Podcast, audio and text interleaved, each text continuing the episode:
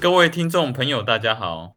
欢迎来到医学科技怎么走，我是祥威。我们将在每周二的早上跟各位聊聊生医创新与医学科技的职业规划。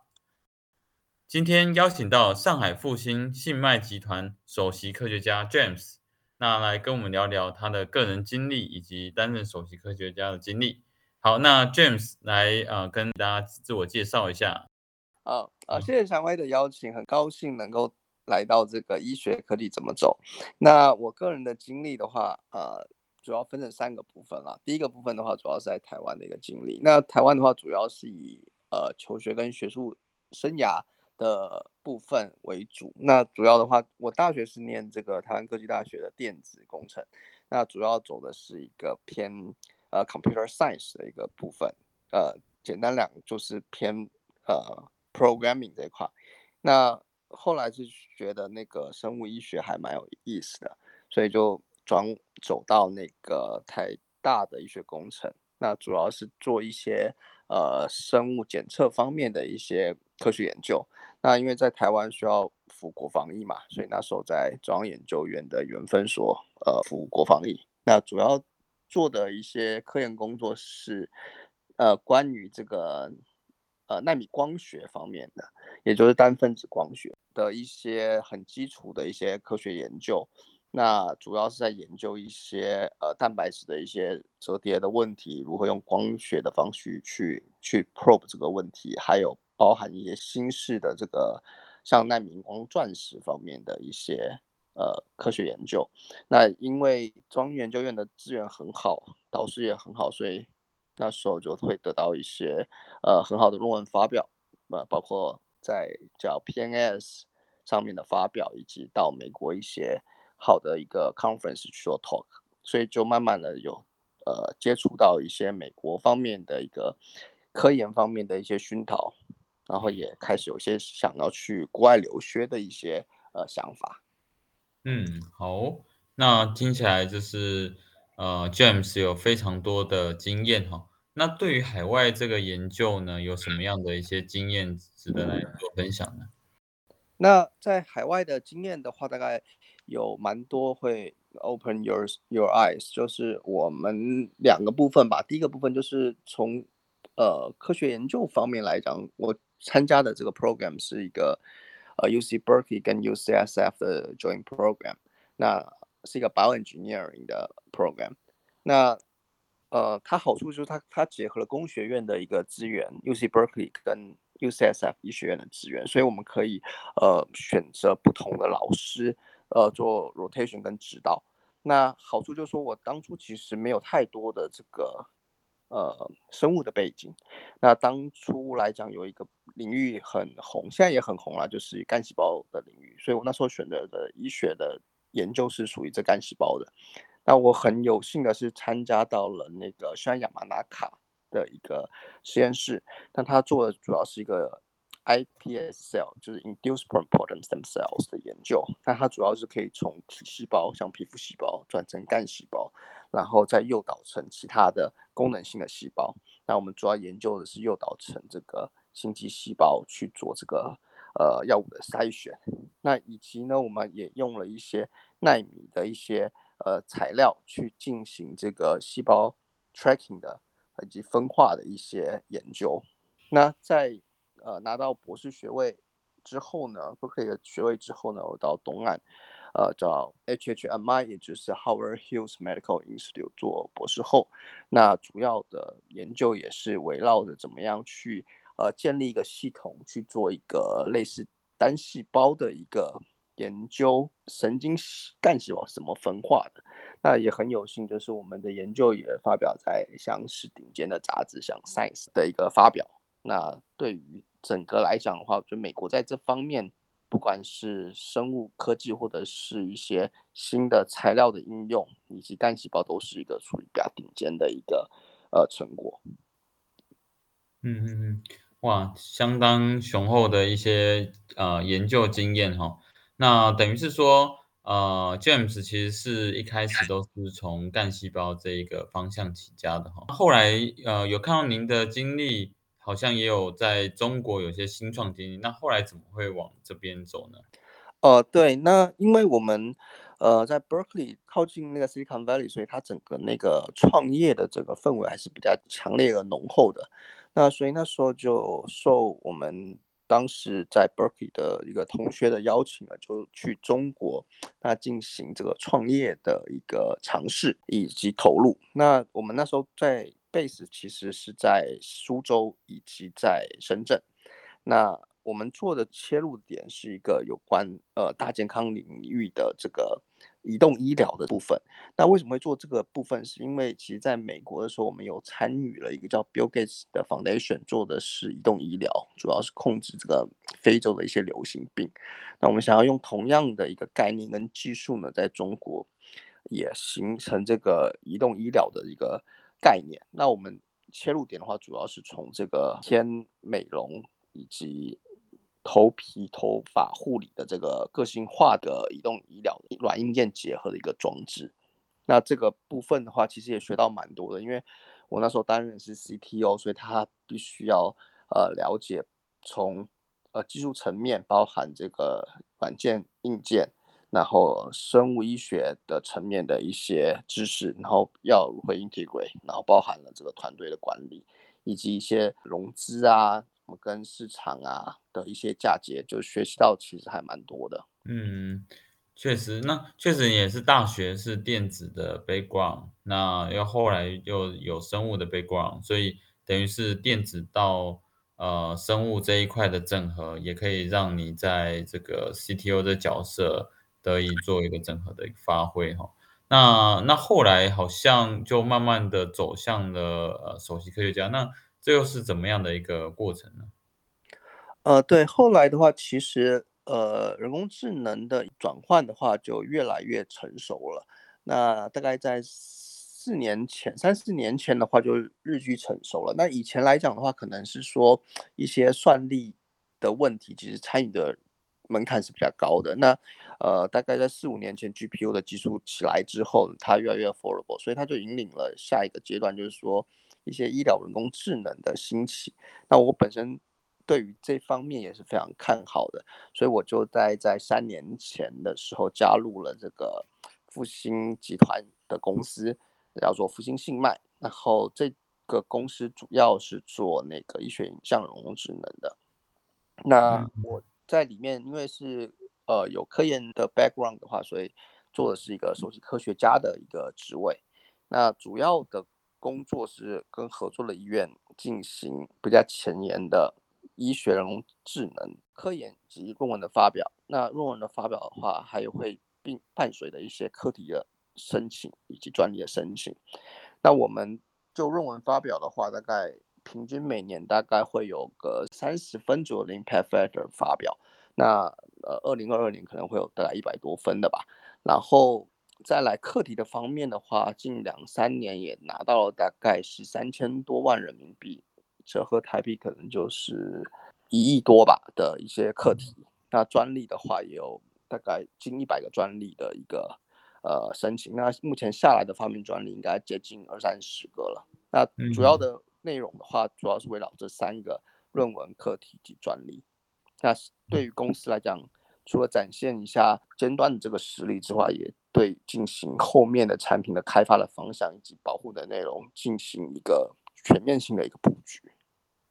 嗯，了解了解，哇，这也是一个蛮大的转变。诶，那我想问一下啊，因为自己我自己也有一些新创经验，那那这样后来自己的新创，呃，到了一个大公司，你觉得是怎样的一个历程？那为什么最后还是选择大公司这样子？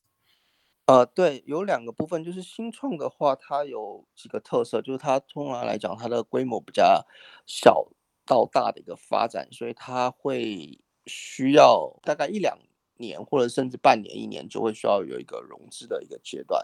所以它会有点像说小步快走，就是你的步伐会比较小，你会走的比较快，那你走的方向会比较贴近可以适合你融资的一个方向去走，也就是说，它可能。相对来讲的那个压力会比较大，而且它的视野可能不会那么的远。嗯，那大公司集团公司的话，那像复兴集团的话，它本身是一个比较大的公司，它的世界排名的话，应该大概是五百名以内，大概四百三十几名吧。然后是一个全球性的布局。那它有两个好处，第一个好处就是说，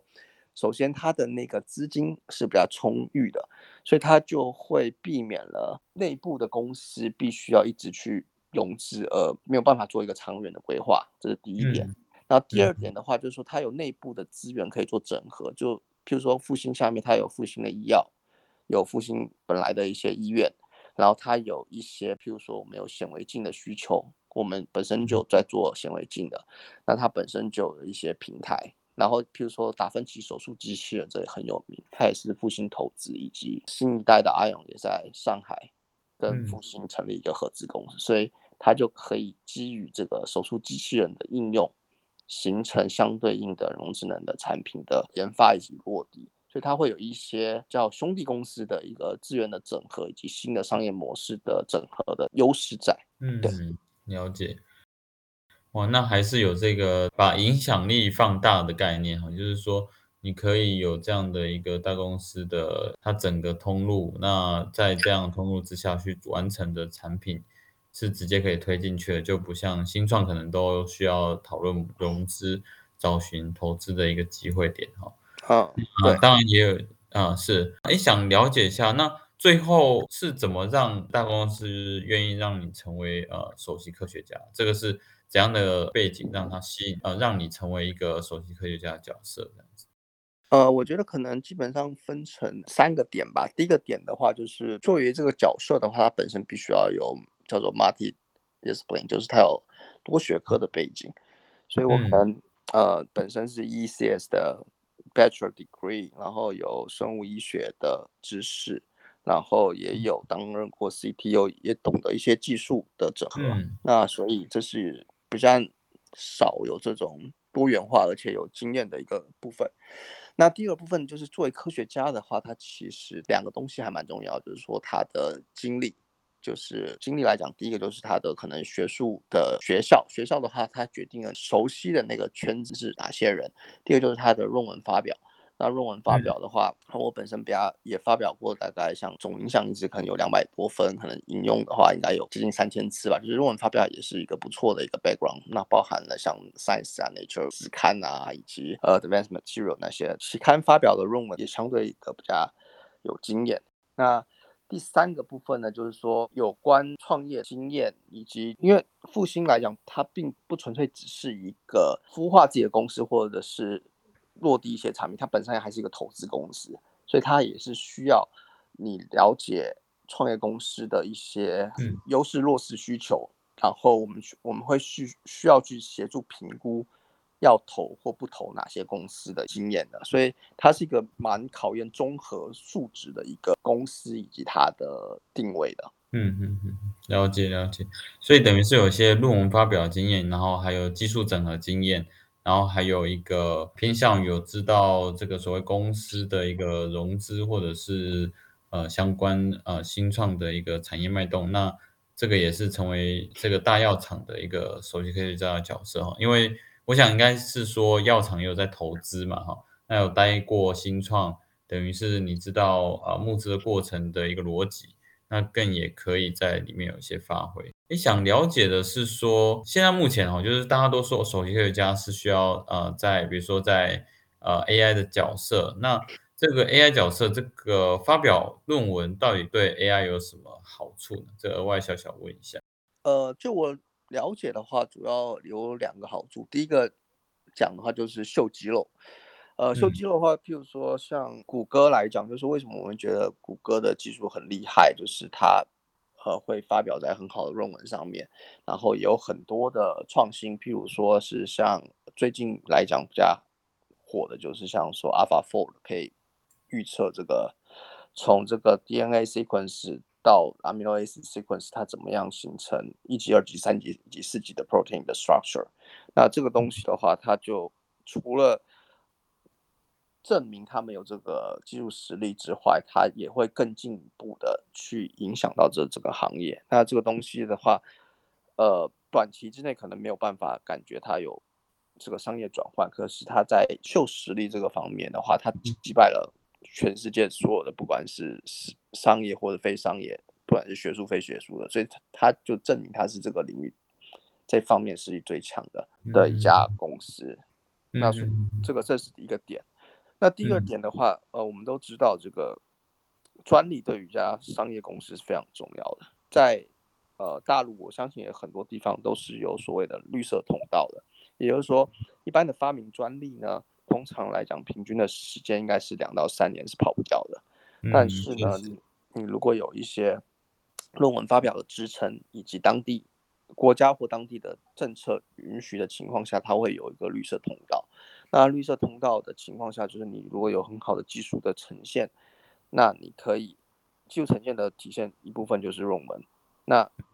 的体现的话，你就可以获得绿色通道。那绿色通道的话，它的这个审核的周期，approve 的周期可能就是一年，所以它可以缩短了近三分之二的时间。那这个三分之二时间，你觉得好像很一般，可是对于一个公司来讲，三年跟一年，它是有个巨大的差别的。嗯，确实，所以其实申请专利的时候，有论文的佐证这件事情，也会让专利比较能够通过嘛，哈。嗯，好，尤其是这个偏临床的验证的这个部分。哎，那首席科学家到底会发表什么样的论文呢？大概可能方向是偏向临床验证，还是偏向算法这一块呢？主要分成两个方向去讨论。第一个方向就是说，对于领域方面，领域方面的话，呃。呃，像是整个全流程的话，有牵扯到不同模态。那我们公司主要横向的话，你可以理解就是说，从呃筛查的，像 CT 二码放射类的，到超声类的，然后以及到病理类的。病理的话，就是一些 biopsy 之后的确诊的切片，然后结合到这个。DNA 的数据，这些跨模态的整合，这是一类的哈。啊，第一个就是时间轴了，就是每公司它在不同阶段是需要不同样的论文的，那也跟它拿到资源有关。那从初期的话，通常来讲会是比较偏技术类的，也就是说像米凯那类 conference 的技术类的文章。那到中期的话，你会想要。做的是一个医用结合的，所以你的不仅仅是你的算法创新，你还会结合说医学上面的需求。那第三个 step 就是时间轴的话，你会走到就是说偏临床应用的。那临床应用要解决的问题有有几个，第一个就是它的泛化性，就是说我在 A 医院训练的数据，我在 B 医院也要用用的很好。那第二个 step 是说我在 A 国家训练的数据，我在 B 国家用的很好。就你的 market 如果是一个全国的话，你必须考虑全国的泛化性。你如果是全世界的话，你要考虑全世界的泛化性。第四个阶段就是发表在，譬如像《Lancet》哦，柳叶刀，嗯，啊，《JAMA》这种期刊，它讲究的是它的叫做医学上面的这个可重复性哦，就是说它它会要求的是 cohort，你不同的队列，你要怎么样去引入，它在医学上面是可以宣称它是临床统计上面可靠的。那这个就跟刚刚讲的拿证就很有关系了，大概就是分横向的领域不同模态，纵向时间轴，你公司的时间轴在哪一个 stage，它会影响你必须要发哪些论文，哪些论文对公司是有利的。嗯，了解了解，哇，其实这样发表的论文方向是蛮多，而且不同 stage 有不同发表的方向，等于是从 AI 从技术到临床应用到整个。呃，整个泛化性，也就是说，呃，广用性这一块呢，都可以把它变成呃 paper 这一部分最后几个问题啊，就是说，哎，听起来这些论文验证势必要有医院合作，那小小好奇，就是你们怎么去搭配这些呃医院的呢？它大概有分几个时期，就是说。第一个时期的话，就相对来讲，如果是一个 startup 公司的话，它可能一开始资源有限，名声也很有限，所以合作的医院可能选择性比较不多。那你可能会选择的题材会比较迁就于医院的数据。也就是说，因为人工智能它有两个石油啦，一个是数据源，一个是标注源，然后你才可以进行相应的。所以一开始的话，和题目的话，可能比较会受限于。你合作医院的一个东西，那第二个部分的话，就是说，你越往上的话，你会越符合，呃，像我们是要符合我们集团上面的一些规划。那譬如说，在筛查方面，我们有自己的这个五 G 的一个诊疗车，那它上面需要实现的可能就是呃两癌两癌筛查的，譬如说宫颈癌，宫颈癌的话就是说它的宫颈的玻片取样，我们要做一个实习的检测，那他可以开到这种乡村的地方做这方面的两癌筛查的项目，然后也包含超声类的这个五 G，所以它其实跟着呃你的环境去走的。那这个东西的话，它是需要一个大陆叫三甲医院，就是一个呃联盟，它有点像一个联盟的关系，就是说每每每一个区域或每个省，它会有一个叫主委的牵头单位啊。你你是通常你你不太，因为它像我们的超生的一个联盟，大概下面会有两百多家医院在。整个中国的三十几个省，所以你不太可能一个一个去谈，所以你你通常是找了，像我们找的是瑞金，上海瑞金，因为它是一个牵头单位，它是这领域最好单位，由它去下放到下方各个领域整合，对对对，大概就分这两个 stage。哇，所以等于是说会有两百多家的呃，就是医院了，那你们不是一个一个谈，而是直接从一个最高层。最高级的这个医院来谈下来之后，那其他医院全部采用，类似像这种概念吗？对的，对的。但这个后面配套的时候，你要有相对应的资源啦。你通常这些大医院都不缺钱，所以最好的呈现方式还是你有科研实力，他们会愿意跟你合作，因为他们真的不不太缺缺钱。嗯嗯嗯。那对于这种两百家医院哈，其实在台湾真是真的不太能想象。那这部分他们怎么做到这种规模化的管理的模式呢？嗯，规模化的管理可能分成两个层层次吧。一个层次就一个叫做数据库的，就是我的我的数据啊，怎么样进入这个数据库？那进入数据库的话，也包含这个呃 format 上面的一些统一，就它的啊，整个全部的那个 data format。对你你你必须要先统一起来。嗯，包括你的影像或者非影像文本的都得统一，这是一个部分。那第二个就是一个行政法规上面，我们就是 IRB 伦理方面的伦理伦理的合规性，你怎么样去满足这么多家医院的伦理都是合规的，它不会有法律上面的问题。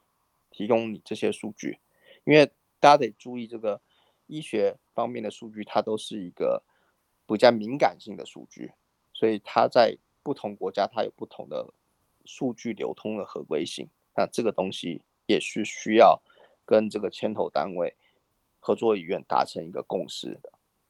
嗯嗯嗯，了解了解。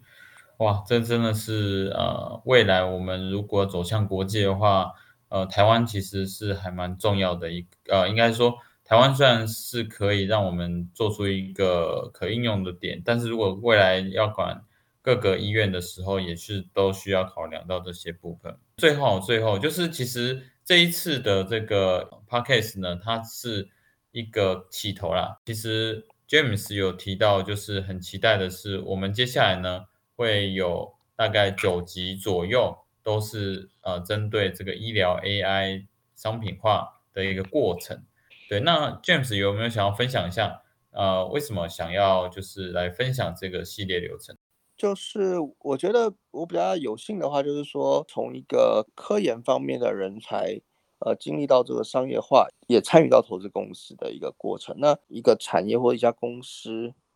呃，会不会成功？它其实要素还蛮多的，它比较不像是一个单纯在实验室做研究就可以闭环的一个一个思路。所以它其实还蛮多元，还挺复杂的。那呃，我想说，其实对于台湾比较好的话，它是希望可以做到一个产学研用，也就是说，它可以形成一个培养出来的人才呢。它不仅在学术界很优秀，它也可以形成这个产业界的两个东西。第一个东西，产业界需要的相关的人才，所以毕业的学生可以。学以致用。第二就是说，产业界它不仅仅它可以赚钱之外，它还可以赚到国外的钱，也就是有国外的这个银行可以进来，让整个产业可以蓬勃发展。那我想这这两点要做到的话，是必须要有一些呃规划跟有一些呃讨讨论探讨的。那我相信可能我在这方面稍微有一点点东西可以跟大家分享，所以也刚好呃很感谢这个祥威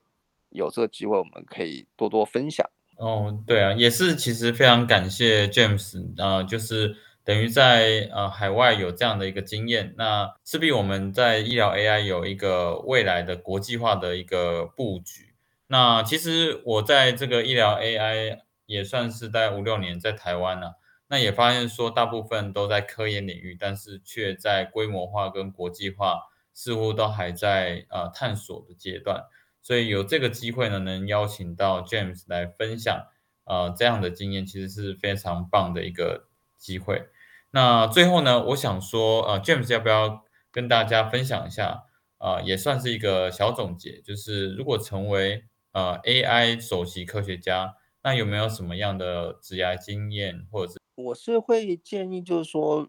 首先第一个就是 multi-discipline，就是可能。多元化的一个背景是比较合适的，也就是说呢，可能如果你是一个技术为主的人的话，你可能还是要需要多跟呃医学方面的人进行交流，生物医学的进行交流，因为它毕竟是一个跨领域为主的一个呃领域。然后第二个部分的话，就是说所谓的首席科学家，就是下面会有很多的科学家跟你共事。呃，所以呢，在这个圈子来讲的话，就是说你尽量论文发表其实是大家很重视的，因为它是一个在不那么熟的环境下，大家比较认认的一个东西。所以，呃，如果要当到科学首席科学家的话，就是在论文发表以及相对应的课题的申请要有一定的经验，那你才有可能去领导或者是说跟其他的科学家进行一个共识。那这个是会需要具备的一个一个专业的一个素质。那如果是做到比较大的集团公司的话，你对于不同商业的模式可能有一定的了解。也就是说，你去评估一个东西的话，你必须要从各个不同的维度，包括了政府的政策，包括法规，因为法规不同的国家的法规，它的。对于这个医疗安全或是这个讯息的透明化怎么传递，这这是需要了解。第三个就是说，它的付费方，也就是说，它到底谁去付你这笔钱，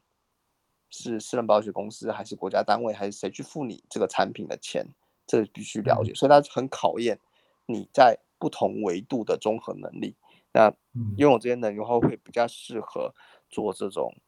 是这个属于科学家，所以在职涯上规划的话，可能是需要一步一步的去补充这些不同程度、不不同呃模式以及不同领域的一些涉猎。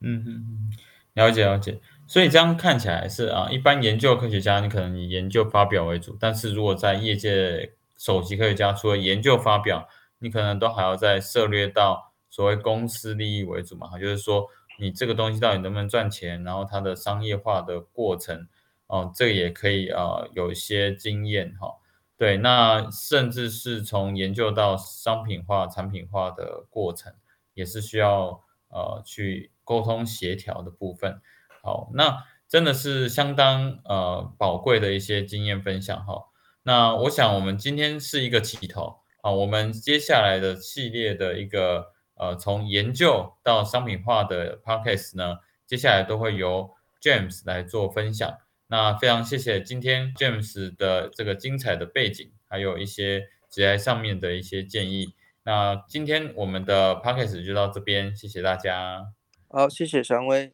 谢谢大家。